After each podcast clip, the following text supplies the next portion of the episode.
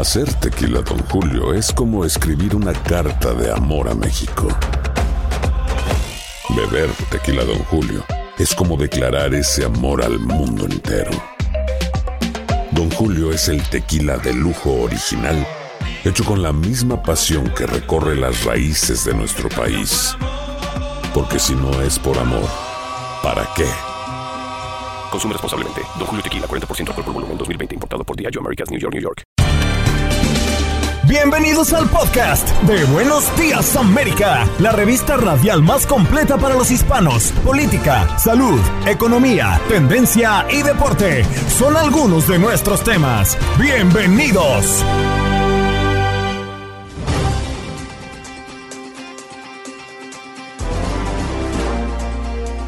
Hoy en Buenos Días América conversamos con Henry Marrero, quien fue policía de New Jersey, para hablar de la violencia en la ciudad de Nueva York y por qué los policías tienen las manos atadas. También el doctor Edilberto Mejía Torres nos acompañó esta mañana para hablar de las personas violentas. ¿Nacen o se hacen? Nuestro segmento de todos los jueves, debajo de la manga. Clara Truyenque, Juan Carlos Aguiar y esta su servidora, Andreina Gandica, les traemos temas de interés para usted. Anthony Sosa, consultor de negocios. ¿Cómo crear tu propia empresa en los Estados Unidos? ¿Qué requisitos tienes que reunir como emprendedor y qué limitaciones se les presentan? Y nuestro periodista Yacid Vaquero, corresponsal de Univisión en Colombia, nos habla de la muerte de Freddy Rincón, ex futbolista colombiano que fallece a los 55 años de edad. Elian Sidán desde la Gran Manzana para actualizarnos alrededor del tiroteo en el subway. Y Toño Camacho para hablarnos de la Liga de Campeones, la Liga de Campeones de la CONCACAF y la Liga Mexicana en nuestro contacto deportivo. ¿Qué pasó? ¿Qué pasó? ¿Qué pasó? Mientras usted dormía. Mientras usted dormía. Sospechoso del tiroteo en el metro de Nueva York enfrenta cargos por terrorismo. Llega a primer autobús a Washington, D.C. con 23 indocumentados provenientes de Texas. De manera voluntaria, 23 inmigrantes indocumentados venezolanos, incluidos dos menores de edad, llegaron a Washington, D.C. enviados por autoridades migratorias desde Texas. La mayoría tiene como meta llegar a Miami en el sur de la Florida. Inmigrante hispano dice que ayudó a capturar a Frank James, el sospechoso de tiroteo en el subway de Nueva York. Encuentran a más de 100 migrantes hacinados en un camión en México. Un grupo de 133 inmigrantes centroamericanos fue encontrado en la caja de un camión cuando intentaban llegar a la frontera norte del país azteca. De acuerdo con el Instituto Nacional de Migración Mexicano, entre los migrantes se encontraban hombres, mujeres y menores de edad. Tres familias demandan al estadio de los Dodgers por supuestas agresiones por parte de su equipo de seguridad. Texas y Nuevo León logran acuerdo para suspender las revisiones minuciosas a camiones de carga en la frontera. El gobernador de Texas, Greg Abbott, y su homólogo de Nuevo León, Samuel García, llegaron a un acuerdo para suspender las revisiones minuciosas a los camiones de carga que llevan mercancía hasta Laredo a través del puente internacional Solidaridad. Sin embargo, las inspecciones minuciosas se mantienen en los otros cruces fronterizos.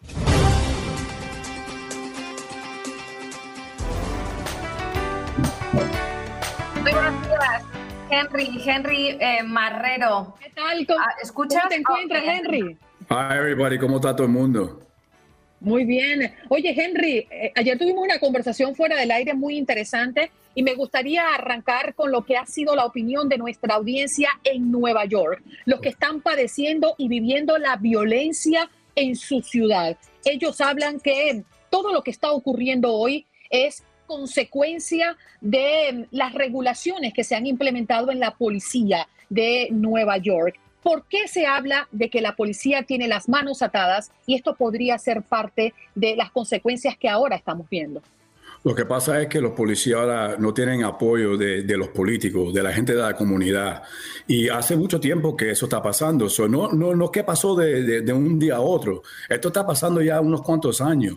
Y lo que pasa es cuando ahora la- tienen las manos cruzadas los policías, es difícil hacer un trabajo cuando todo el mundo te está vigilando, ¿tú me entiendes? Que eh, eh, los policías son malos en, las redes sociales, en las noticias y cosas así. Siempre ponen las cosas malas y no ponen las cosas buenas.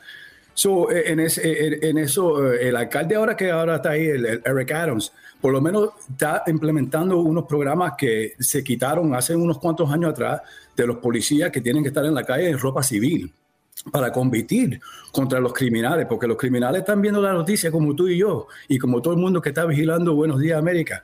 Eh, eh, los criminales saben que las leyes han cambiado. Y los Pero ¿qué es lo que no puede hacer la policía? ¿Cómo que no puede hacer? Bueno, ahora no se puede hacer lo que se hacía antes porque ahora le pueden meter demanda personalmente a los policías. Cambiaron las leyes. Ah, eh, yo creo que fue el año pasado que cambiaron las leyes, que los políticos cambiaron las leyes, que los policías que comiten, eh, vamos a decir, un error contra un civil en la calle, ahora personalmente le pueden dar una multa y lo pueden llevar a la corte y pueden perder su carrera y también le pueden meter una multa de millones de dólares que los policías no son ricos, los policías viven de, un sueldo regular como todas las personas, son seres humanos como nosotros, como todos, nosotros, ¿tú me entiendes? So, ese es el problema, cambiaron las leyes y ahora los policías el trabajo un poquito más difícil. Sí, Henry, muy buenos días. Le saluda Juan Carlos Aguiar. Yo entiendo su posición y entiendo el que es inaceptable que puedan poner a los agentes de policía, a los oficiales, a poner esas multas. Entiendo que les han quitado presupuesto, pero también me pongo en el otro lado, me pongo en el lado de la comunidad. Sucesos como los ocurridos, por ejemplo, con George Floyd, dejan mal parada a la policía en algunos momentos, entendiendo, y hago la salvedad, que son mínimos los casos frente a todo lo bueno que hace la policía. ¿Cómo encontrar un punto de equilibrio para que la comunidad entienda que hay errores que pueden pasar, y, pero que la mayoría, la inmensa mayoría, solo quieren prestar un gran servicio. Bueno, yo te voy a decir la verdad. Vamos a decir que 98% de los oficiales, vamos a decir que son buenos. Vamos a decir 2% son malos. En cada carrera hay buenos y hay malos. Hasta en, los programas de ustedes, los, emisores que son buenos y son malos, ¿tú me entiendes? Pero lo que pasa es que, eh, sí, vamos a decir como el de George Floyd. Okay, ese es el primero que nosotros los policías denunciamos de ser policía. Nosotros no estamos aquí para hacer el trabajo para hacerle daño a la gente. Yo cogí este trabajo cuando era jovencito. Yo cogí el trabajo porque yo me, yo, me crié pobre. Ah, quería ayudar a la gente. Y la mayoría de los oficiales están haciendo lo mismo. Pero en este momento no tienen el apoyo de la comunidad. Y eso es muy importante. Tienen que tener el apoyo de la comunidad y de la gente que son los jefes de ellos para ellos hacer su trabajo. Y lo, que tienen que hacer la gente es que lo que pasó, pasó. No puede cambiar eso. Tenemos que aprender de lo que pasó y tenemos que nosotros trabajar juntos. Cuando yo era jovencito, los policías eran los mismos policías en la comunidad. Ellos sabían mi mamá, mi abuela, mi padre, mi tío, los amigos de la comunidad y sabían quién era la gente que estaban en esa área. Lo que, lo que pasó ahora también es que están cambiando la, la manera de ser policía. Ponen a cualquiera en una esquina y, y no conoce a nadie. Y ahí es un problema. Henry, a mí me gustaría ejemplificar un poco lo que me acabas de mencionar. Eh, entiendo lo del apoyo político, entiendo lo de la cercanía que tiene que tener la policía y no quiero llamarlo camaradería, porque los policías no tienen que ser amigos de los civiles, sino más bien conocer a su comunidad y generar esa confianza que ayuda mucho a la labor del policía. Pero quiero ejemplificar un poco lo que nos acabas de comentar. Un error del policía eh, puede derivar en una multa o puede derivar en una sanción severa. ¿A qué errores nos estamos eh, refiriendo, Henry? Bueno, puede ser cualquier cosa. Eh, también puede ser de, que tú, tuviste una pelea con una persona eh, civil en la calle y ellos pueden entrar al, departamento de policía y hacerte un complaint contra ti. ¿Verdad? De ahí empieza ahí a la corte. De ahí de la nada más de, tú y yo no estar en la misma página, vamos a decir, que estamos discutiendo de una cosa. Puede ser tan pequeña o alguien que coja y le, y le, pegue a una persona y la persona está mal, pero el oficial está haciendo su trabajo. Lo único que tú ves es que el oficial le está dando opinión, le está dando arriba o le caiga arriba, lo que sea. son tantas cosas que abrieron unas puertas muy grandes. Porque ahora que no tienen el apoyo del Departamento de Policía, del gobierno, los oficiales tienen un miedo también. Porque también, como te estoy diciendo, pierden su trabajo por hacer tu trabajo. E, eso es una cosa que uno tiene que tener mucho cuidado porque la primera línea de defensa en este mundo es lo que nos cubre a todos. Si los policías son los enemigos, vamos a tener muchos problemas en este mundo, peor de lo que está pasando ahora. Henry, los policías están siendo entrenados para la protección y el respeto de los derechos humanos. Pueden estar tranquilos los habitantes no solo en Nueva York, sino en el resto de ciudades de Estados Unidos, de que contamos con una policía profesional que ante todo está en busca de protegerlos. Sí, ok, seguro que sí. Eh, la, policía lo entrenan por seis a nueve meses ah, ah, en la escuela, tú me entiendes, pero lo que tiene la persona que eh, ah, comprender también es que es compasión, es una cosa que tiene que tener, um, tiene que hablar con la gente de la comunidad, como estaba hablando Andreina, este, que la comunidad, los policías deben ser de la misma comunidad de donde salieron la gente. ¿Tú me entiendes?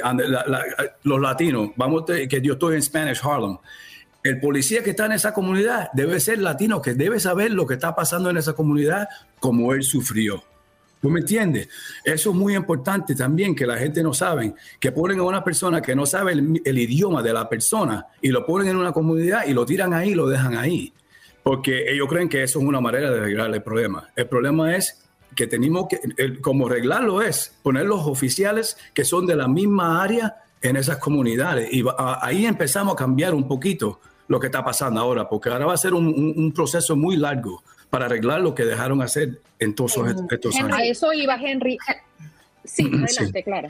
Eh, quería preguntarte, Henry, esto entró en vigor, más o menos fue en mayo de 2021, cuando en Nueva York el alcalde hizo eh, oficial, ¿verdad? Esta petición que los policías tenían que, bueno, podían ser penados por el uso y abuso, digamos, y es lo que dice la, la carta directamente el documento oficial del, ayuntamiento. ¿Tú crees que vamos, como ya se ha visto, en la dirección correcta?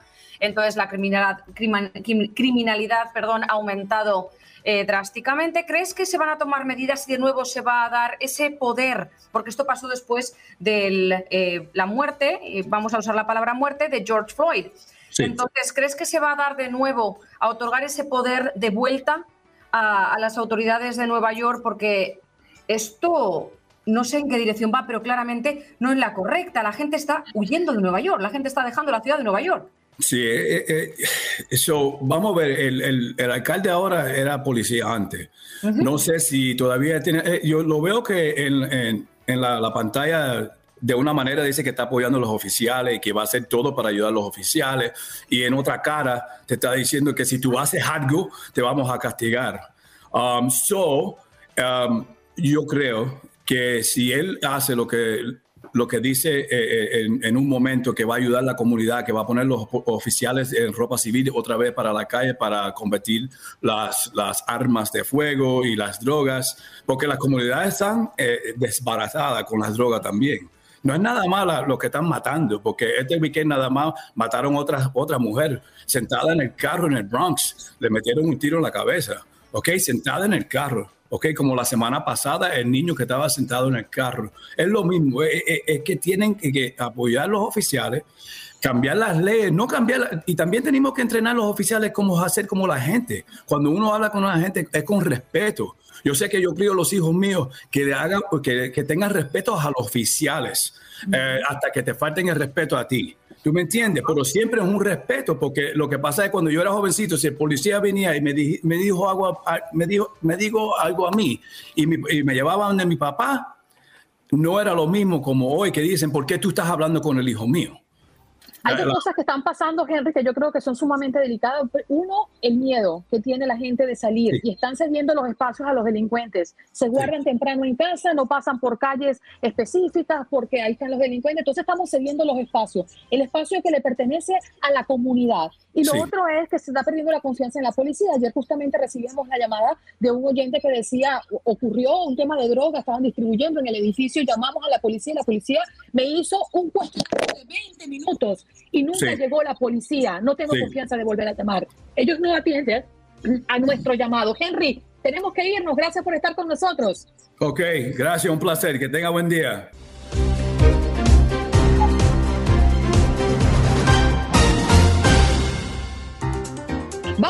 Con el doctor, el doctor más querido de toda Nueva York. Gracias. ¿Qué dice el público? Gracias. Sí, señor. Andreina, pero vea que ese color está preciosísimo, ¿eh? Bueno, me puse así porque yo sabía que usted venía hoy. Eh, espectacular. Uy. Por casualidad, ¿al- ¿hay alguna ceremonia de entrega de premios hoy? El premio es usted, aquí lo estamos recibiendo. Dios mío, pero qué verbo. Juan Carlos, un abrazo. Piropazo.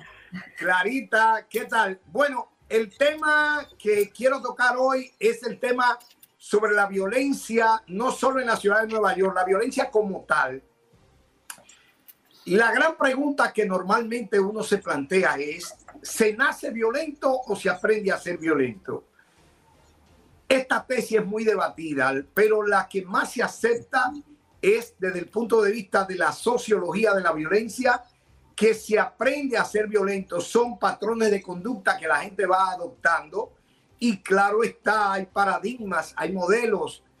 Por ejemplo, una gente que no está educada en base a principios y valores y a respeto puede dar una respuesta de carácter primario, instintivo, muy violento, pero ¿dónde hay más violencia? ¿En las zonas urbanas o en las zonas eh, rurales?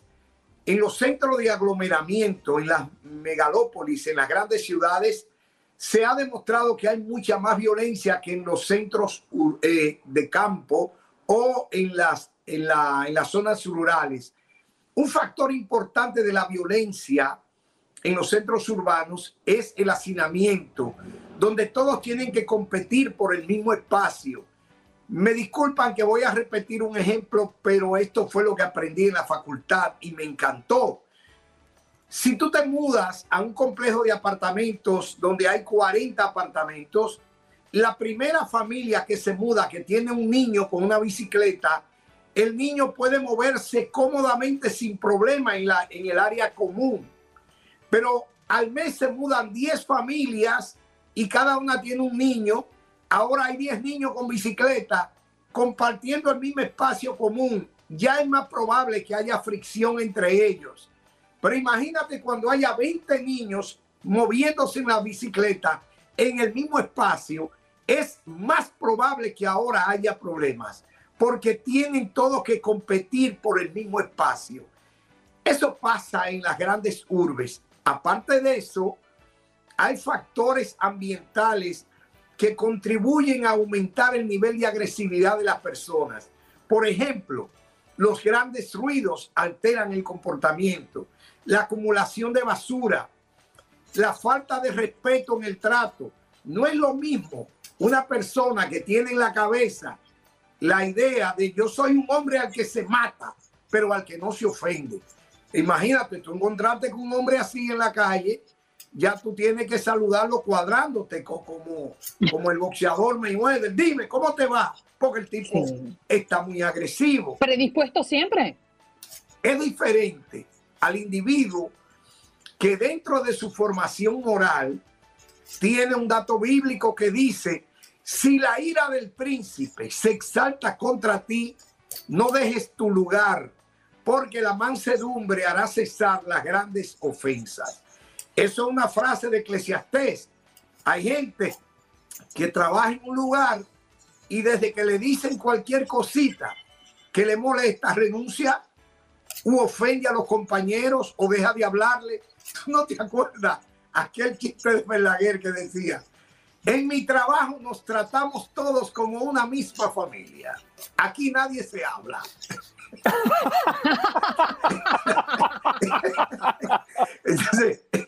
lo ve así. Pero el doctor Kobe habla del factor 90-10. El 90% de las cosas que nos pasan no tenemos control. Solo tenemos control del 10%, pero de ese 10% depende el otro 90%. Es la forma en que programamos el cerebro para responder ante una hostilidad.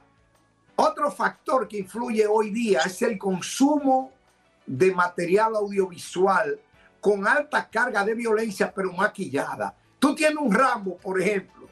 Fue una película taquillera. Rambo para salvar 10 soldados americanos mata 10 mil. Explícame. Pero también tú, tienes una canción de Nelson Ned el preso número 9.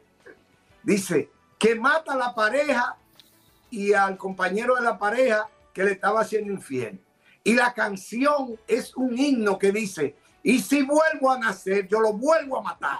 Y la gente toma trago oyendo eso y así va programando su cerebro. Y otra, hay otra canción que dice, mátala. Y se le mátala. Entonces, dime tú, eso va alimentando el cerebro. Es una forma cosmética de programar a un individuo para ser violento. Oye, entonces allí cabe, cabe resaltar este, este dicho o esta frase que se repiten muchos, eres el promedio de las personas que te rodean, doctor. No te escuché, dime ahí otra vez. Eres el promedio de las personas que te rodean. Exacto. Bueno, hay una, una filosofía que es la misantropía de gente que desarrolla un, un odio, un resentimiento hacia la humanidad porque se han programado que todo el mundo es hipócrita, ha sufrido decepciones, no saben manejar frustraciones. Creo que detrás de todo esto eh, tiene mucho que ver el entorno de un individuo. Otra cosa que no se puede descartar es el componente biológico. Hay mucha más violencia de parte del hombre que de parte de las mujeres.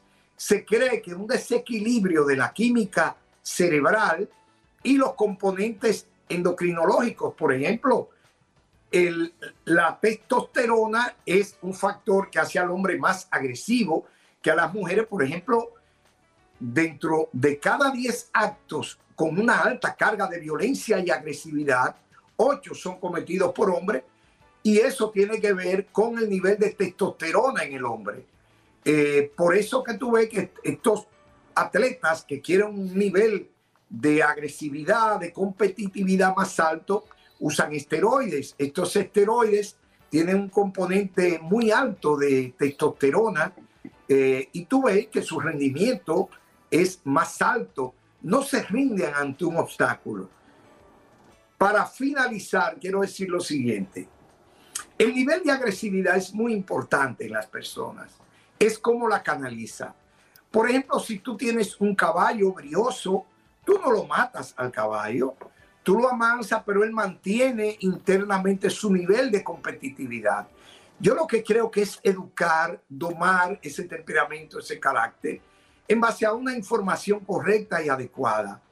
Eh, yo no quiero que la gente adopte el dogma de la fe cristiana, puede tomar cualquier otro, pero es la forma en enfocar las situaciones, en, en la percepción.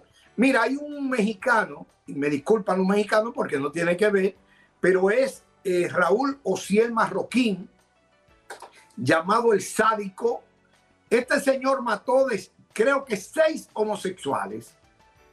Y la, el pretexto de él era que los homosexuales eran un mal ejemplo para los niños. Es decir, que en, en la distorsión de la mente del señor Marroquín, ser homosexual era peor ejemplo que andar matando gente. Es decir, él mataba homosexuales. Y matar personas para él es mejor ejemplo que ser gay. Imagínate tú la distorsión que hay en un individuo sobre un hecho. Todo eso son factores. Señores, hoy es día del sacerdote, jueves santo. Felicidades a todos los sacerdotes en esta Semana Mayor. A ustedes también muchas felicidades en esta Semana Santa y gracias por darme esta oportunidad. Gracias, doctor Mejía. Siempre es un placer tenerlo acá en el programa y la audiencia lo aprecia. Un abrazo, cuídese mucho. Doctor Mejía Torres con nosotros esta mañana, como siempre, y soltamos esto que a usted le encanta. ¿Qué tienes? ¿Qué tienes? Bajo la manga. ¿Y quién empieza? A ver. Bueno. Ah, se fue Clara. ¡Ay! Venga, vale. Mujer gana 10 millones. Ojo a esto, ¿eh? Mujer gana 10 millones de dólares, nada más nada menos, después de presionar accidentalmente el botón equivocado en una máquina de lotería. Y es que me imagino que vosotros, si tropezáis en la calle con un extraño, lo que os suelen decir, u os decís el uno al otro, es una disculpa, ¿no? Bueno, pues eh, la Quetra Edwards obtuvo 10 millones de dólares. Y es que os cuento que esta mujer eh, acababa de poner 40 dólares en una máquina expendedora de boletos de lotería en un supermercado de Los Ángeles, cuando una persona grosera chocó contra ella, lo que provocó que, típico de ¡pa!, le pegó un golpe sin querer y ella presionó por acc- accidentalmente, por error, el número equivocado al que ella quería marcar en la, en la máquina de lotería. Chocó conmigo, dice ella, no dijo nada y simplemente salió por la puerta. Eso es lo que dice la mujer, pero lo que ella de repente se dio cuenta es que había ganado el premio mayor de la lotería de 10 millones de dólares. Ahí es nada. Ahí titulamos El- el, tropezón de la buena suerte. El empujón de la buena suerte. Pero ¿sabe qué fue lo que más me gustó de todo? ¿Cómo fue que sonó el tropezón? ¡Pa! ¡Pa! Eso fue la- el histrionismo de Clara cuando dice y tropezó. ¡Pa! Y queda uno como, uy. Vamos, que le mete un jetazo, me le mete un jetazo, pero sin querer. Que me voy con mi debajo de la manga, Jorgito, venga. ¿Qué tienes? ¿Qué tienes? Bajo la manga. Debajo de la manga la resiliencia. Sí, debajo de la manga tengo esto porque creo que nos hace falta muchos. Estuve durante el fin de semana pasado reunido con un grupo y me quedé impresionada cómo es que las personas hablaban, deshacían, construían, cosían y descosían a otras personas. Y no eran para nada tolerantes ante ciertas situaciones. Y aunque la resiliencia es el proceso de adaptarnos, eh, adaptarnos de buena manera a las adversidades, a los problemas, a, a las cosas que quizás no esperamos, pero que nos afecta directamente y tratar de salir de ellos de la mejor manera y aceptar que podemos encontrar una salida salomónica, pues yo creo que nos hace falta mucha resiliencia. Yo creo que a nosotros nos, eh, eh, nos hace falta a veces detenernos y pensar en que otras personas también padecen cosas que nosotros padecemos, que quizás hay personas que no se levantan de buena manera en un buen día, eh, que hay personas que no tienen un nivel de tolerancia, pero que muy a pesar de eso tenemos que estar en ese mood de tranquilidad ante las adversidades. Y también quiero dedicarle esta, este debajo de la manga a la resiliencia que muchos de los inmigrantes tenemos en este país, porque vaya que hay que tenerla, ¿eh? Para llegar a un sistema diferente, quizás en muchas eh, eh, ocasiones sin saber a qué vienes a este país. Así que hoy, debajo de la manga, tengo a mi resiliencia como bandera, ¿eh? Como parte de nuestro vivir. ¡Vámonos contigo, Juan Carlos! ¿Qué tienes? ¿Qué tienes? Vamos a ver si me da tiempo. Yo les quería contar una historia, aprovechando de que estamos hablando de violencia, que hay una mujer que fue encontrada en el año 2016 corriendo con su ropa destruida, con una cadena amarrada en la cintura, con moretones y todo esto. Pues una mujer que había sido secuestrada. ¿Y cómo les parece a ustedes que la policía en California estuvo durante muchos años investigando, del 2016 a la fecha, para finalmente, escuchen bien, descubrir que ella se había autoinventado un autosecuestro para escaparse durante tres semanas con el novio. La mujer finalmente tuvo que confesar que efectivamente todo esto fue un montaje y que ella misma se golpeó, inventó la película, presentó la denuncia, pero estaba disfrutando tres semanas con el novio. Y el novio fue uno de los que lo ayudó también a ayudar a las autoridades a aclarar el crimen. Ya Tremendo regresamos. de la manga. Ya regresamos.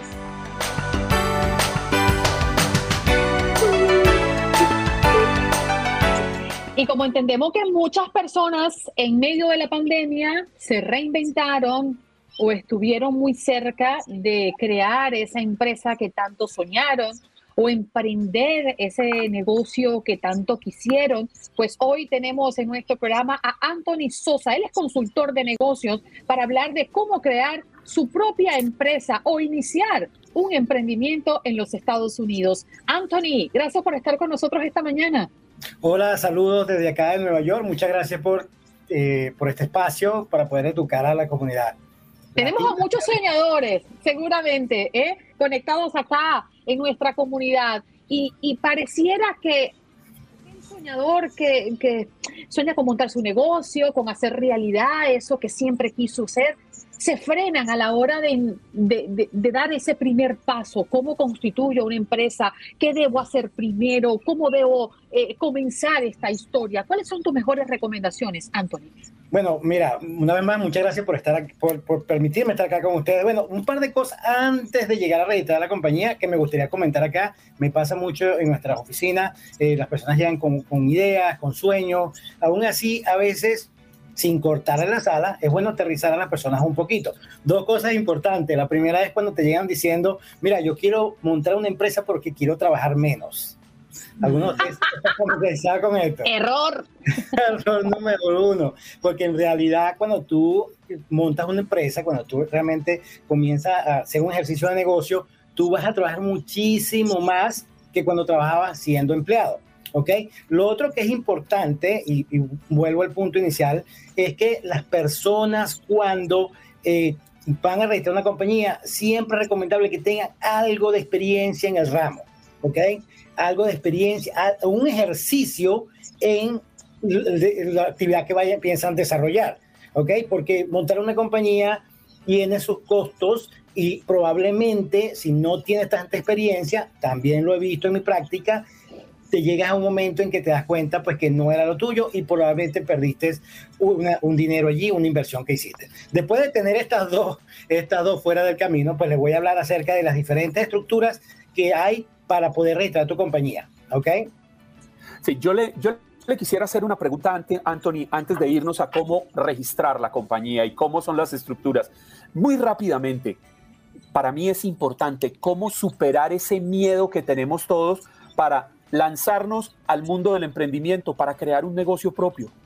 Bueno, mira, yo creo que es el segundo punto que toqué hace ratico, comenzar a hacer el ejercicio, comenzar a hacer ejercicio, porque a veces nos quedamos estudiando, haciendo planes, soñando en la cama, cuál día voy a ser independiente y no realizamos la tarea y ahí probablemente es donde nos quedamos. Te lo digo por experiencia propia y porque No, es que yo, yo, yo se lo pregunto precisamente por experiencia, porque yo he echado los números, yo pienso, yo pienso, pero a la final el miedo de arriesgarme y perder los ahorros es lo que me frena. Sí, definitivamente. Por eso es que en algunos casos, no en todo tipo de negocio, en algunos casos es bueno de repente hacer un mostreo, comenzar a trabajar, quizás no necesariamente tengas que, incorporarte, cosa que voy a hablar ahorita, lo importante que es que muchas personas, eh, eh, bueno, una de las ventajas del sistema acá de Estados Unidos es que tú eres un empresario sin ni siquiera registrar una empresa. Con- como independiente. A veces, a veces nos enrollamos, no, pero es que no tengo una empresa. Claro que tiene una empresa. Si tiene un ejercicio, si estás comprando mercancía o si estás prestando un servicio, por supuesto, estoy hablando única y exclusivamente del área de impuestos y de del área tributaria, porque también está el, el- el tema de las licencias, los seguros, los permisos. Ese es otro tema que es para unos dos o tres programas más. Pero, todos estos, eh, Anthony, todos estos parámetros que están dic- dicien- diciendo ahora mismo, a veces frenan a- al potencial, al posible emprendedor de, de que, de que emprenda, ¿verdad? Es lo que me pasó a mí, que yo cuando quise eh, crear mi empresa dije, madre mía, ¿cuánto me va a costar? Es decir, ¿cuesta un dineral comenzar o y necesitamos personas como vosotros, por ejemplo, porque yo no te conocía, que si no te habría contratado a ti, hombre. Pero es verdad, ¿cuánto dinero nos cuesta empezar una empresa en Estados Unidos? Y una pregunta importante, ¿en cualquier estado del país cuesta lo mismo o hay estados que son más baratos, más caros, más adecuados o menos? Correcto, sí, cada estado tiene un, costo diferente, tanto de los fees del estado donde, donde vas a registrar la compañía, como de los profesionales que te van a, pudieran prestar este servicio, ¿ok? Ahora, también es importante conversar acerca de los diferentes tipos de estructuras de negocio, porque hay unas que son muchísimo más económicas e inclusive la puedes hacer tú mismo, ¿ok? De la misma línea de idea que estaba hablando, tú eres independiente, haces un ejercicio, bueno, cumples con las, ley- con las reglas locales de licencias, de seguro, pero tú no- ni siquiera tienes que registrar nada para poder comenzar a vender y comprar un producto. Por supuesto, también depende del producto, algunas variables, pero en, en esencia no lo necesita. Luego de eso está la primera estructura, que es el propietario único, que es un registro que tú haces en el condado de tu ciudad.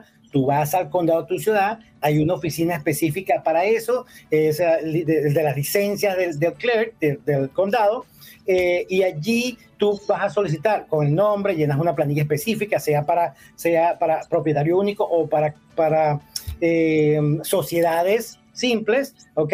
Y ya solamente paga una tarifa dependiendo del estado, 150 o 150 dólares, dependiendo de dónde, de la ciudad donde la estés registrando, ¿ok?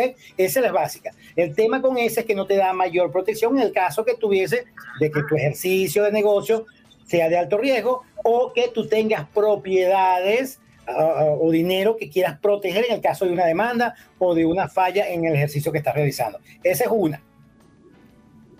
Anthony, fíjate que he conversado por mucho tiempo con personas que organizan equipos y grupos para emprender. Y le he hecho esta pregunta y te la quiero hacer a ti también. ¿Cuál es el punto de quiebre más cotidiano de un emprendedor? Es decir, ¿en dónde fallan la mayoría de los emprendedores? Bueno, mira, desde mi punto de vista, falla algo que es de suma importancia y muchos emprendedores eh, no toman en cuenta, que es la contabilidad. La contabilidad es como, imagínate manejar un carro con todo el dashboard apagado. No sabes a qué velocidad vas, no sabes si tienes gasolina o no, si, si se está recalentando el carro o no, si la batería está funcionando. Tú te imaginas eso y te imaginarás lo importante que es llevar una contabilidad propia correctamente, sea que la lleves tú mismo, ¿ok? Porque te has educado en el tema eh, o porque le pagas a un profesional para que la realice. A mí, eso a mí me parece de verdad que un, un tema de suma importancia y que probablemente ahí muchas personas fallan. Muchas veces, Anthony, eh, quienes se lanzan al mundo de los negocios, pues antes tienen un trabajo donde tienen un ingreso fijo y al comienzo alternan el tiempo entre ese negocio que están emprendiendo y ese trabajo. Me imagino que un gran error también puede ser el convertir el dinero de este negocio en plata de bolsillo y no darle la prioridad para que la empresa vaya creciendo. Totalmente, y fíjate que es muy interesante lo que acaba de decir, porque eso se resume al punto de quiebre y se resume a lo que acaba de comentar. La contabilidad, si tú llevas una contabilidad propia, tú sabes dónde está el dinero y dónde moverlo y dónde debería estar. Ahora me gustaría, me gustaría continuar brevemente porque no sé cuántos minutos tengo y probablemente el tema es extenso. Bueno, luego de estas dos eh, básicas, básicas estructuras de negocio que se realizan en, la, en el condado donde tú, donde tú estás, está la LLC, ¿ok?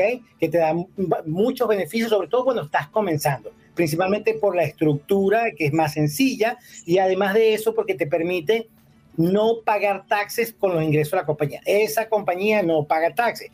Aún así, ¿ok? Los ingresos o las ganancias de este tipo de estructura la pagan él o los miembros de la compañía. Esa es una. Después viene la, la corporación, que es la corporación C, que es ya una compañía totalmente formal, donde si paga los impuestos la corporación y los dueños de la compañía o los socios pagan impuestos si hay algún tipo de distribución o si por supuesto si ya trabajas como empleado. O sea, de- tu recomendación, Anthony, es que una persona que esté comenzando con un negocio abra una LLC. Esa sería, la, sí, esa sería la recomendación, pero también depende, porque si, mira, yo tengo muchas personas que, por ejemplo, hacen eh, decoraciones para fiestas, ¿ok? Y de repente no tienen propiedades, porque la ventaja de estas últimas dos que he mencionado es que protegen tus bienes a la hora de una demanda o a la hora de alguna deuda que la compañía tenga que pagar, ¿ok? Entonces, eso es importante, pero si tú no tienes, estás comenzando, tampoco tienes capital, con solamente realizar una so- eh, único eh, miembro o una sociedad simple sería más que suficiente para tú comenzar a decir, por supuesto, gran importancia, señores, abran una cuenta de banco inmediatamente, ustedes comienzan a hacer un ejercicio. Aparte, con- donde ustedes van a tener el dinero con que van a invertir para su negocio, van a tener los gastos, de modo que de esa manera es la forma más sencilla de comenzar a llevar una contabilidad correctamente. Anthony, me quedan dos minutitos, pero yo creo que es importante porque de esto hemos hablado mucho de manera aislada y es- son las ayudas. Las ayudas que posiblemente un emprendedor puede encontrar en su condado, en, en su estado. Eh, fácil para una persona que quiere emprender buscar ayuda económica, un apoyo de alguna organización. ¿Eso es fácil así como lo pintan o no es tan fácil? No, no es, no es sencillo, pero se puede realizar. Precisamente anoche estuve acá unos, unos clientes que me estuvieron hablando acerca de eso y tienen la posibilidad de que, le, de que le puedan prestar un dinero para arrancar. Pero fíjate otra vez, la contabilidad por no llevar los registros correctos de, después que ya tienen cierto ejercicio, de su entrada, su gasto y su salida, no le puedes mostrar a un prestamista si tu negocio es rentable, si puedes pagar, si ganaste o perdiste. En el caso de las ayudas que dio el gobierno, fue lo contrario. El gobierno en, el, el año pasado, el antepasado, dieron ayuda a personas que tuvieron pérdida. Muchas de ellas, lamentablemente, en muchos casos hispanos, eh, no pudieron comprobar que tenían pérdida y por lo tanto no accedieron a este dinero gratis o préstamo a muy bajo costo. Ya. Anthony, ¿dónde podemos conseguirte?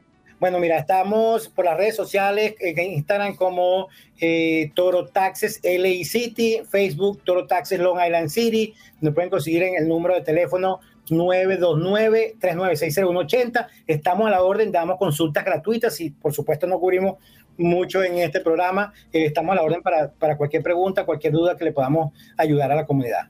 Anthony, muchísimas gracias por compartir tu conocimiento con toda la audiencia de Buenos Días, América. Muchas gracias a ustedes, un placer estar por acá. Gracias, Anthony. Hasta luego.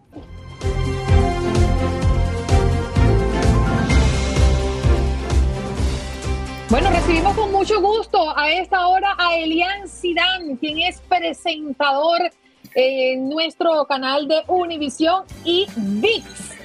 Ustedes lo ven a través. Oye, mira, no se nos olvidó tu canción favorita, disfrútala.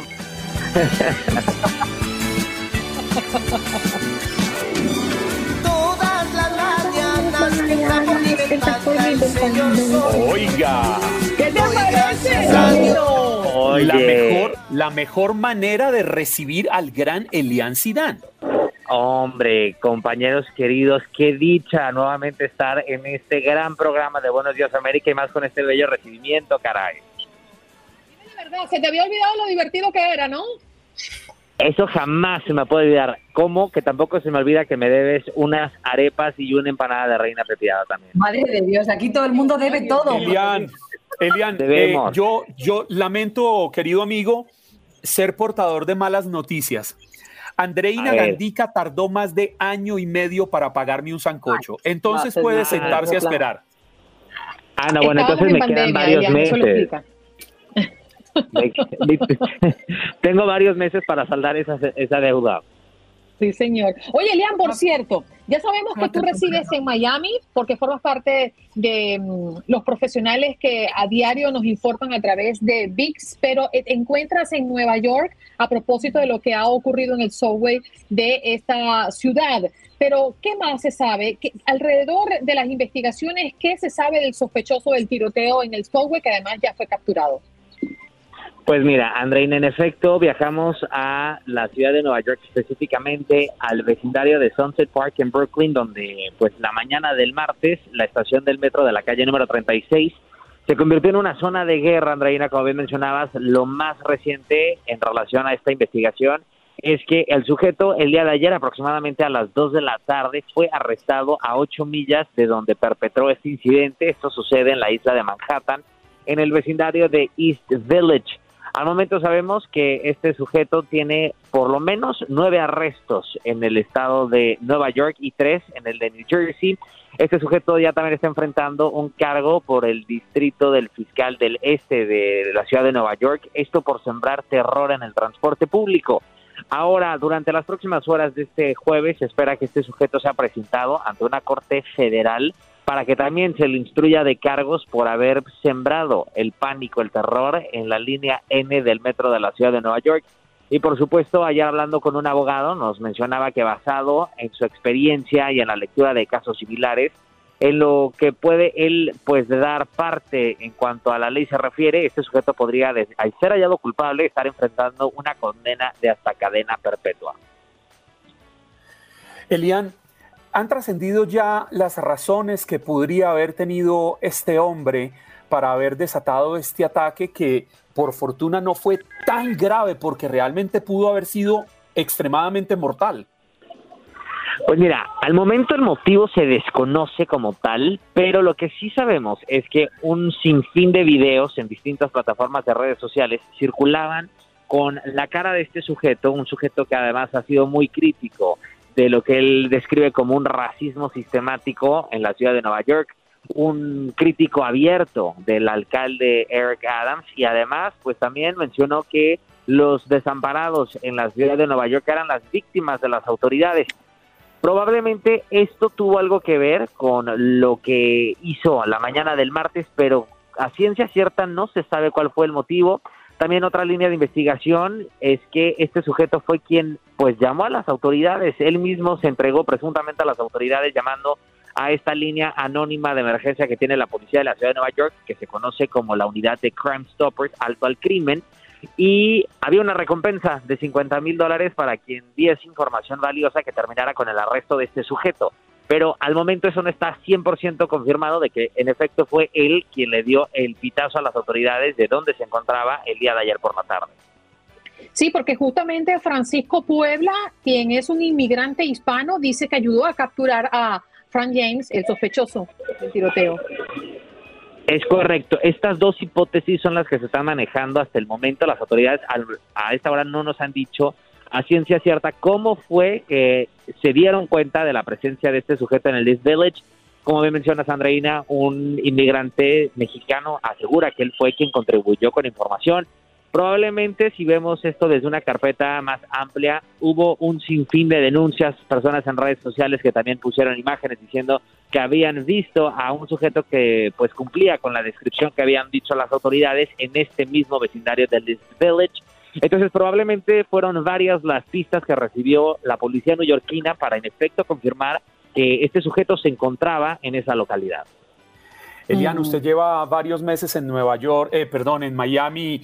Ahorita que regresa a Nueva York, ¿cómo encontró las estaciones del metro? Me imagino que reforzada la seguridad, pero como cada vez que esto sucede, pues se refuerza momentáneamente, pero con el paso de los días tienden a volver a la normalidad, es decir, no tanta presencia de la fuerza pública. Pues mira, desafortunadamente sí, hemos visto una presencia policial, especialmente en la estación de la calle 36, pero impresionantemente la ciudad de Nueva York y los neoyorquinos nos demuestran una vez más su resiliencia. No habían pasado ni 24 horas de que se perpetrara ese atroz acto cuando ya el sistema de transporte público estaba funcionando a la que se podría decir la normalidad. De hecho, tuvimos la oportunidad de bajar a las vías, a la plataforma, para hablar con esos viajeros y conocer cuál era su sentir de estar en la que 24 horas antes fue una escena de crimen. De hecho, me encontré con una madre que llevaba en una carreola, en un cochecito de bebé, a su bebé de apenas un mes. Y mi pregunta de inmediata fue, ¿no tienes miedo, no temes por la vida de tu bebé? Y me dijo, sabes que desafortunadamente sí, pero no tengo opción. Lo tengo que llevar al hospital y no tengo recursos para usar un taxi, para pagar por un Uber, por un Lyft. Y este es el único medio de transporte que me queda para poder llegar a la cita, a la revisión médica y esto sucede, hay que apuntarlo y esclarecerlo, sucede en un vecindario meramente hispano, en un vecindario de gente trabajadora que en efecto no se puede dar el lujo de pagar por un transporte privado y tiene que depender de este sistema de transporte público, uno de los más importantes del mundo, y además estar a la merced de cualquier persona que les quiera hacer algo. Vivir con miedo no, no se vale, ¿eh? no, se justifica que, estemos llegando hasta este punto. Elian, gracias por hacer este con, esta conexión con nosotros ¿eh? y un abrazo, cuídate mucho allá en Nueva York. Muchísimas gracias y de verdad que es un placer siempre regresar a casa aquí a Buenos Días América. Muchas gracias. Esta es tu casa, como siempre. Elian Sidán, periodista de Univision, que se encuentra justamente en Nueva York, pues actualizándonos de lo que está pasando alrededor de esta investigación. Eh, con relación al tiroteo en el subway de Nueva York. Estás escuchando el podcast de Buenos Días América, la revista radial más completa para los hispanos. Escúchanos en las diferentes plataformas: Euforia, Spotify, TuneIn y iHeartRadio. Tu DN Radio. Vivimos tu pasión. Hacer tequila, don Julio, es como escribir una carta de amor a México. Beber tequila, don Julio, es como declarar ese amor al mundo entero. Don Julio es el tequila de lujo original, hecho con la misma pasión que recorre las raíces de nuestro país. Porque si no es por amor, ¿para qué? Consume responsablemente. Don Julio Tequila, 40% alcohol por volumen, 2020. Importado por Diageo Americas, New York, New York. Como dicen los grandes, la liga se gana partido a partido. Partido a partido. En Buenos Días, América. Contacto Deportivo.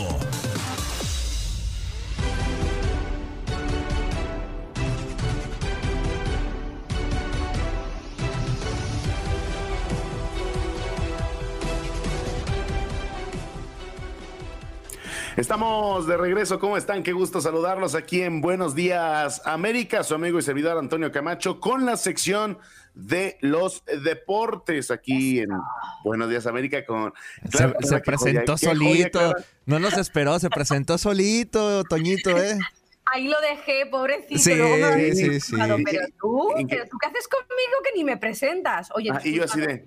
Toñito Camacho, el Auxilio. de deportes.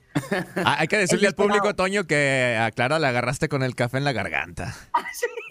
Sí, sí, sí. Oye, Jorge, qué chulada que andes por acá también, ¿eh? Qué chulada, hermano, ya te extraño. Un placer, un placer, Toño. Mira, yo también ya me presenté yo solito, ya que Clara pues no quiere trabajar el día de hoy. que sí que quiero trabajar, que tengo que justificar mi sueldo, Jorgito, que además cobramos mañana, día 15. Así que no digas esas cosas, a ver si me lo van a quitar. Ay, ay, ¿todavía no cae? Ah, ¿verdad? No, ¿sabes? de deportes, por Dios. Venga, hombre, venga, hombre. ¿Sabes quién cae siempre y Jorge lo va a decir con dolor? ¿Quién? Las Chivas Rayadas de Guadalajara que vuelven a perder, vuelven a perder en, el, en el, estadio de Zapopan. Ahora pierden contra Rayados en la jornada pendiente que se había terminado por suspender por el tema del concierto de Coldplay.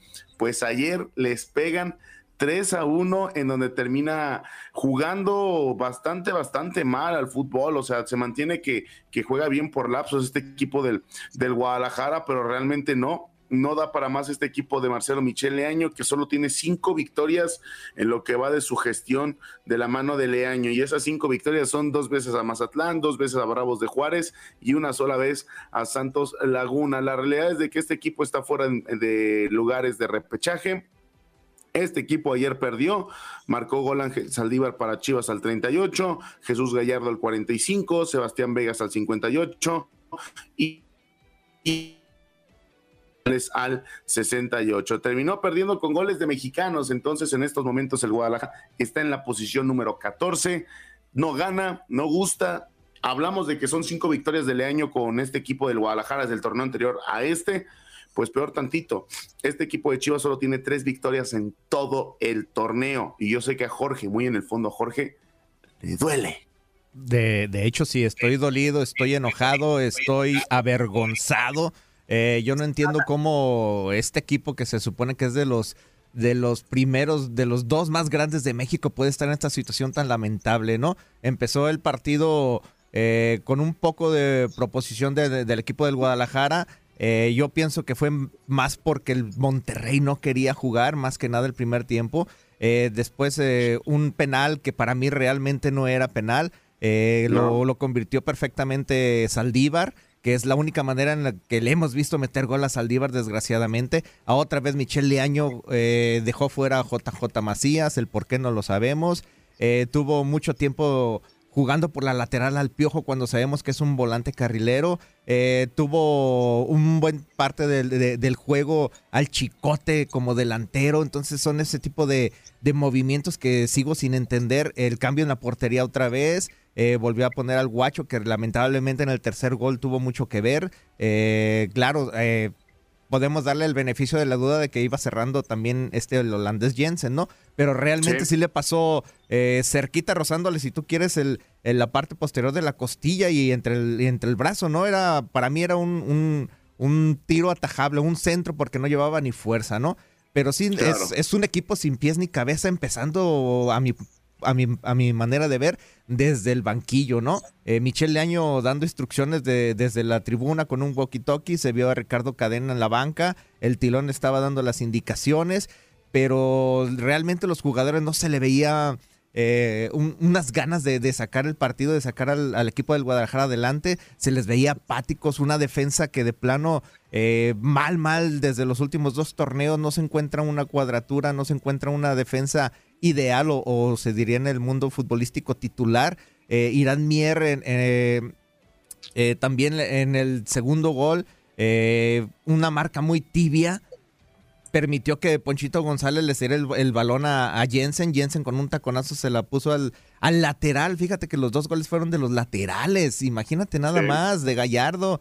También que, fue un, descuido de, de Ponce que uno como lateral en lugar de, cubrirlo por la parte de atrás, para mí tienes que ponerte de lado, ¿para qué? para que tengas oportunidad de anticiparlo o de correr hacia atrás y el centro viene un poco más pasado. Y Ponce lo único que hizo es ponerse atrás y lo único que se ve es que no sé si lo ayuda a subir o a bajar, pero lo está agarrando de la cintura. Entonces tú dices, compítele, estórbale, métele el cuerpo, haz algo para que por lo menos saque su, su remate hacia afuera, ¿no? Entonces, eh, lamentable, lamentable la situación de, del equipo del Guadalajara y que otra vez estaban haciendo de las suyas. Pollo Briseño otra vez acabó amonestado y eso que ni siquiera entró a jugar. Entonces, No, bueno. eh, no, no, no, ahorita es, un, es una caricatura el Guadalajara, lamentablemente.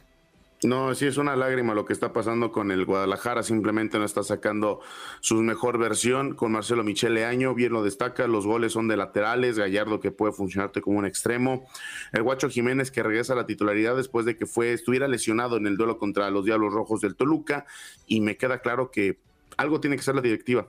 Si tuviera decencia Marcelo Michele Año ya hubiera renunciado. En otra información y lamentablemente tenemos que platicarla eh, durante la madrugada del día de hoy, que ya es jueves eh, 14 de abril, se da el anuncio de que lamentablemente Freddy Rincón, exjugador eh, cafetero, exjugador de, la, de Colombia, hablando de selección nacional, del Real Madrid y del Napoli, terminó falleciendo a los 55 años de edad, muerte cerebral tras un accidente vehicular. El exjugador del Madrid sufrió un severo trauma cráneoencefálico por este accidente vehicular, el tres veces mundialistas que vistió playeras importantes, ¿no? Que estuvo también en esa generación cafetalera dorada con Faustino Asprilla, René Higuita, Leonel Álvarez y el Carlos El Pide, Pibe Valderrama. Álvarez. Lamentablemente tuvo ese, ese terrible accidente hace dos, tres días. Y ya hoy confirman el fallecimiento tras ese, ese impacto que terminó con ese estado crítico, ¿no? De un severo trauma cráneoencefálico.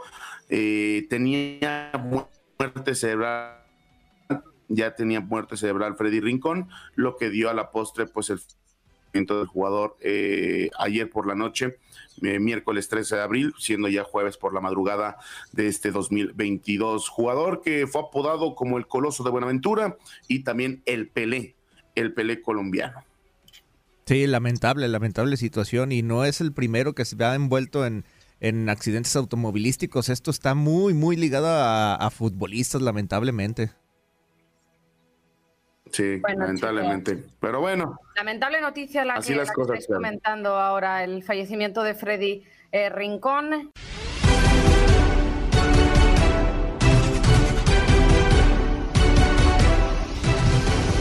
Guadalajara, Guadalajara, Guadalajara, ¡ay, mamá! Cayó uno por tres contra Monterrey en casa y la afición protestó por muchas cosas, entre ellos por el técnico Leaño, ¿no? Toño Camacho, gracias por estar nuevamente con nosotros. No, hoy, ha sido mi mejor participación con ustedes. Qué gusto saludarlos, qué gusto verlos. La verdad es un deleite estar platicando con ustedes. Ya desde la cabina de TUDN Radio. Bien lo mencionas, Andreina. Vuelve a perder el Guadalajara. Vuelve a caer las chivas rayadas. Vuelven a gritar fuera Leaño. Lamentablemente se escucha el grito homofóbico. Las chivas no caminan y terminan perdiendo 3 a 1 en el estadio de Zapopan. El equipo del Guadalajara en estos momentos se encuentra fuera de las posiciones del repechaje del fútbol mexicano. Eh, hay mucha información. Se va a mantener Marcelo Michele Año, se va a quedar un buen rato todavía el técnico amigo de Amauri Vergara, pero también hay que destacar y hay que invitar a Andreina porque el día de hoy tenemos en Noches Mágicas de Liga MX y desde el Estadio Jalisco tendremos el duelo de los rojinegros del Atlas en contra de Mazatlán FC. Ahí estará el señor Gabo Sainz, ahí estará Manuel Tate Gómez Luna y también estará Reinaldo Navia en este partido del campeón del fútbol mexicano que ganó la semana pasada en otro jueves por la noche al equipo del Necaxa eh, 2 a 1, mientras que Mazatlán terminó empatando 1 a 1 con eh, Cruz Azul y Mazatlán FC allá en el puerto Mazatlán. Con mucha información con este tipo de partidos, es la recta final del torneo. Hemos visto equipos caer como el Guadalajara, que está fuera, el Ch- Chivas, y su máximo rival en la parte alta de la tabla. Así que para que no se pierdan este partido, ahí estará este partido entre los rojinegros del Atlas y Mazatlán y también a destacar de lo que es esta jornada número 14, los partidos que pueden determinar las posiciones de lo que es el repechaje del lugar 5 al lugar 12. El de Tijuana estará enfrentando a las Águilas del América allá en la perrera más grande del mundo, cerca de la frontera. Estará el duelo entre Tigres y Toluca. Tigres recibe a los Diablos Rojos del Toluca de eh, nuestro querido Nacho Ambriz. Luego Chivas tendrá que visitar a Cruz Azul, que terminó siendo eliminado por Pumas en la CONCACAF Liga de Campeones, este equipo que tendrá que buscar el campeonato local y Pumas contra Monterrey, el que estará en la gran final de la CONCACAF en contra de Seattle Saunders, para que no se pierdan todos los partidos, claro que sí, a través de tu DN Radio, donde vivimos tu pasión, Andreina. Así las cosas con el fútbol mexicano. Y tengo que decirlo, yo también tengo mi lugar de emprendimiento, estaba escuchando atentamente el, el- el Ay, programa. dime rapidito, ¿qué quieres emprender? ¿En Yo- qué ramo te gustaría? Yo quiero emprender dos negocios. Yo voy con Juan Carlos. Yo también me pongo un, un puesto de hot dogs. Y yo pongo uno de tortas de tamal. ¿Cómo no? Uy, qué Tamal, Pura comida. Miren, lo que se ve no se juzga. Yo soy de pura comida. Saluda a toda la gente que está conectada. Pero yo, yo pondría un puesto de hot dogs. Soy fan de los hot dogs. Y uno de tortas de tamal. Sería un boom allá en Miami. Maravilloso. Ah, es que lo quiere además, mira, mira él, te lo quiere montar al frente, en la acera del frente, Juan Carlos. No importa, y hacemos sociedad y todo. Para eso Toño y yo somos amigos. Mira, se llamaría Cántalo con Juan Carlos. Con Juan Carlos y Toño. Cá- Cántalo y gózalo con Juan Carlos y Toño. Exacto. Rapidito, Porque nos vamos a ir con Javier Serrano si es que nos conectamos. ¿Qué ingrediente no debe faltar en los hot dogs? Pues ingrediente, digo, la, la salchicha, ¿no?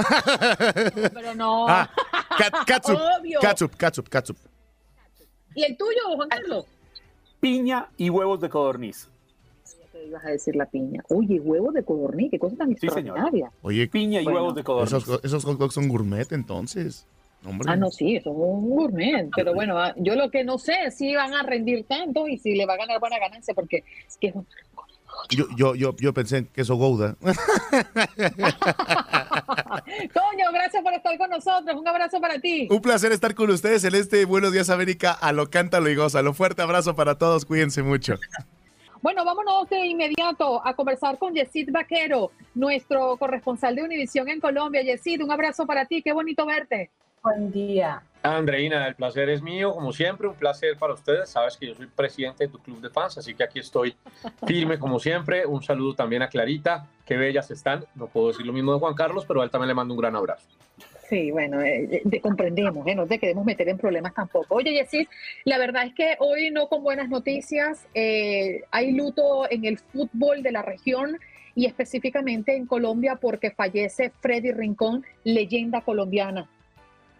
El coloso de Buenaventura, le decían a Freddy Rincón, 55 años de edad y uno de los jugadores más insignes del fútbol profesional colombiano.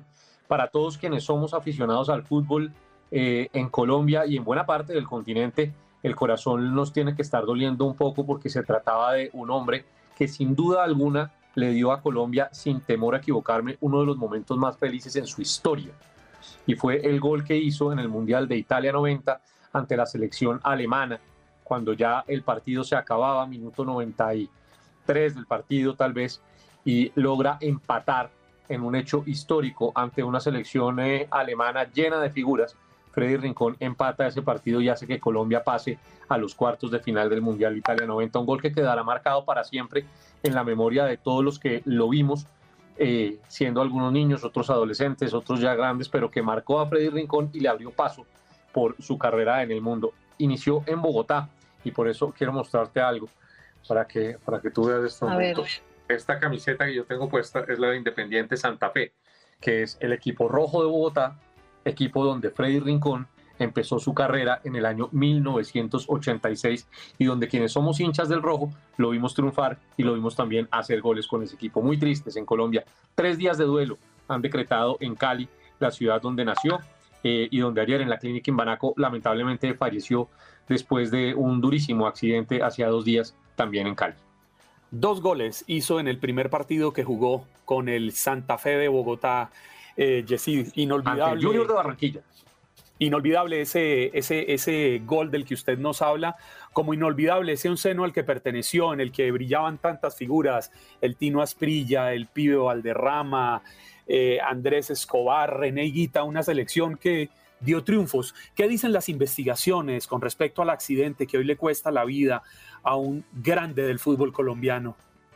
Aún están eh, eh, investigando qué fue lo que sucedió. La gran polémica es una luz roja que parece que se saltó uno de los dos vehículos, bien sea en el que iba Freddy Rincón, que no iba conduciendo, o el bus que lo embistió justo por el lado de él.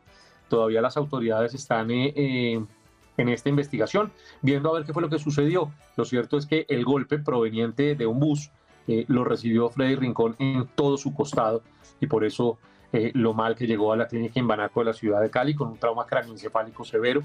Y ayer los médicos a las 11.33 de la noche dieron el parte médico, lamentablemente anunciando su fallecimiento. No pudieron hacer nada para tratar de salvarlo, a pesar de la ciencia y a pesar de todas las oraciones y toda la fuerza que había en el país y fuera de él, pues no pudieron hacer nada para salvarlo. Qué lamentable, Yesid. Gracias por tocar este tema tan sensible y darnos detalles de lo que ha ocurrido alrededor de la muerte del exfutbolista Freddy Rincón. Lamentablemente en momentos muy difíciles nos reencontramos de vuelta acá en Buenos Días América. Un abrazo para ti. Un abrazo para ustedes, para quienes nos están viendo y para todos sus oyentes. Chao Juan, chao Clarita. Chao. Bye. Yesir Vaquero, corresponsal de Univisión en Colombia. Colombia llora a una de sus máximas, sus máximos ídolos, protagonista de la selección que devolvió al país a una Copa del Mundo después de casi tres décadas. Freddy Rincón ha fallecido. Gracias por acompañarnos en nuestro podcast. Buenos días América. Y recuerda que también puedes seguirnos en nuestras redes sociales. Buenos días AM en Facebook y en Instagram. Arroba Buenos días América. AM. Nos escuchamos en la próxima. Boost Mobile tiene una gran oferta para que aproveches tu reembolso de impuestos al máximo y te mantengas conectado. Al cambiarte a Boost, recibe un 50% de descuento en tu primer mes de datos ilimitados. O, con un plan ilimitado de 40 dólares, llévate un Samsung Galaxy A15 5G por $39.99. Obtén los mejores teléfonos en las redes 5G más grandes del país. Con Boost Mobile, cambiarse es fácil. Solo visita boostmobile.com. Boost Mobile, sin miedo al éxito. Para clientes nuevos y solamente en línea, requiere AroPay. 50% de descuento en el primer mes requiere un plan de 25 dólares al mes. Aplican otras restricciones. Visita Boost Mobile para detalles.